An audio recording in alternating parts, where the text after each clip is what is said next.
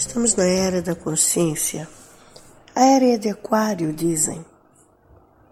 Ou de tomada de consciência da própria importância de estar consciente cada dia mais.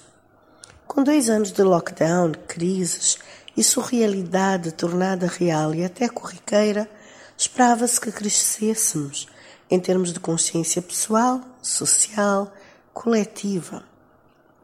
Com mais consciência ambiental, por exemplo estivéssemos mais conscientes da importância da saúde física e mental.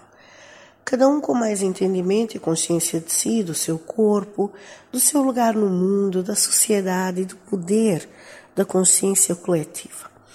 Esta última é o que verdadeiramente move o mundo.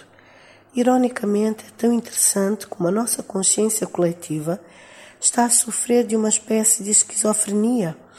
Pode estar a levar-nos ao abismo a vários, a vários abismos, diria eu.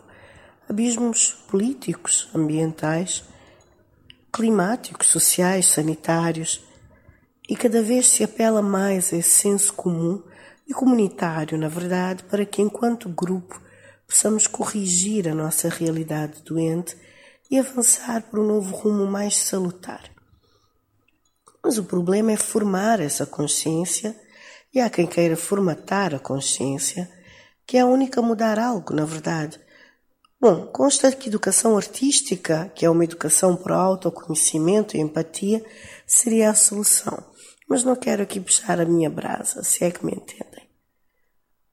Mas assim como no caso do distanciamento social na Covid, por exemplo, em que a ironia é que precisávamos confiar na consciência de cada um para manter a distância e as medidas necessárias para travar a propagação do vírus, cada um tinha que fazer por si e assim faria pelo coletivo, pelo todo.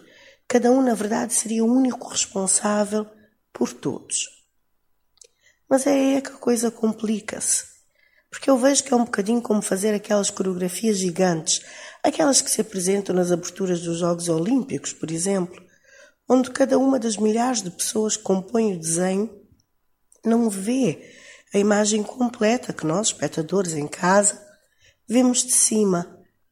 Mas se o integrante apenas acreditar na coreografia e fizer a sua parte no seu lugarzinho, a harmonia é perfeita e a coreografia coletiva é linda.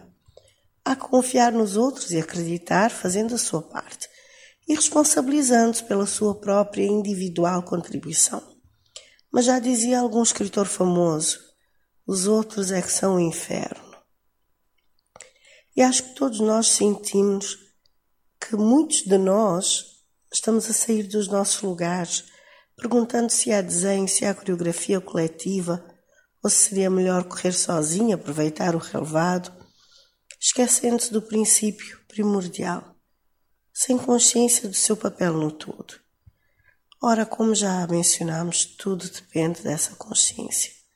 A vida em sociedade depende dessa consciência individual que forma e molda a coletiva e vice-versa.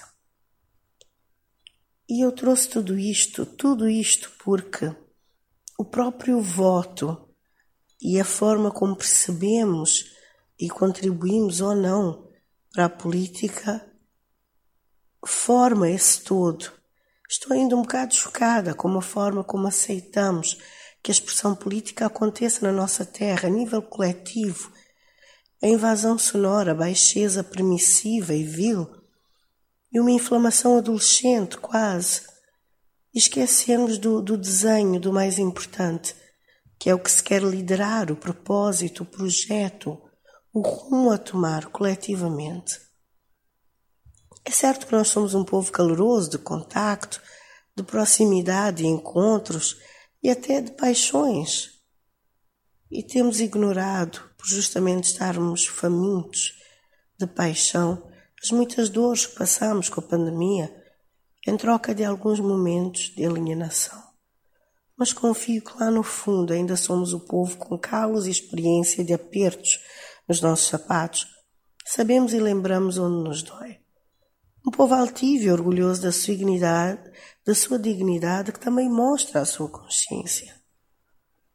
Mas a questão é: o que nos diz a nossa consciência coletiva e como seria interessante trabalhar na cura e transformação desta consciência coletiva para que realmente o processo democrático possa ocorrer com mais tolerância ainda, mais igualdade e mais discussão dos princípios primordiais.